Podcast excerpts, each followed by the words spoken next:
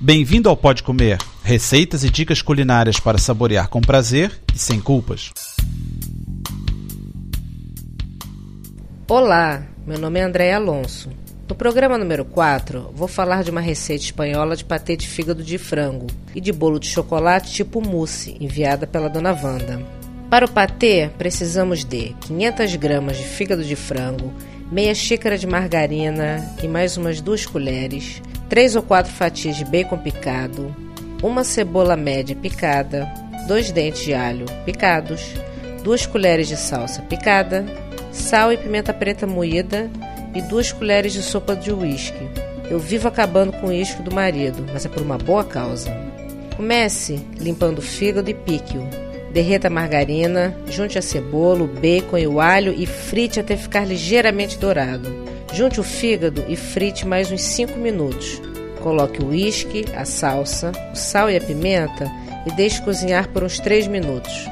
Tire do fogo e bata no misturador. Coloque em potes individuais, derreta um pouco de margarina, que dá mais ou menos umas 2 colheres de sopa, meio minuto no micro-ondas é o suficiente, e jogue por cima do patê. Deixe esfriar Cubra com papel plástico ou alumínio e coloque na geladeira por algumas horas antes de comer. Vou dar uma dica.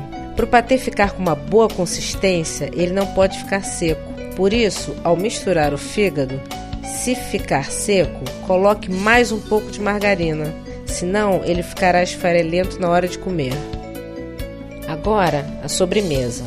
Os ingredientes são 225 gramas de margarina, meia xícara de açúcar, 4 gemas, mais ou menos 200 gramas de achocolatado. Eu sugiro suchar em pó ou Nescau. 2 xícaras de farinha de trigo e 4 claras em neve. É muito fácil de fazer. Ligue o forno alto, pegue uma forma com um buraco no meio e unte com margarina e polvilhe farinha de trigo. Bata todos os ingredientes na batedeira, exceto as claras em neve. Aí cabe uma explicação. Essa massa é muito grossa por isso, sugiro que comece com a batedeira com os ingredientes mais moles.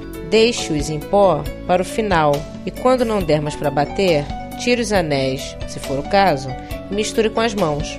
Depois de tudo bem batido, misture as claras em neve lentamente. Asse por 30 a 35 minutos e tire logo do forno, senão ele continua a cozinhar e vai ficar duro. O objetivo é que ele fique mole no meio.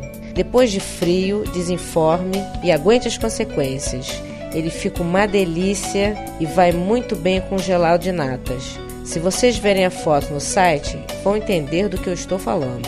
Espero que tenham gostado e até sexta-feira. Para ter as receitas por escrito e maiores detalhes, visite o site www.podcomer.com. Bom apetite!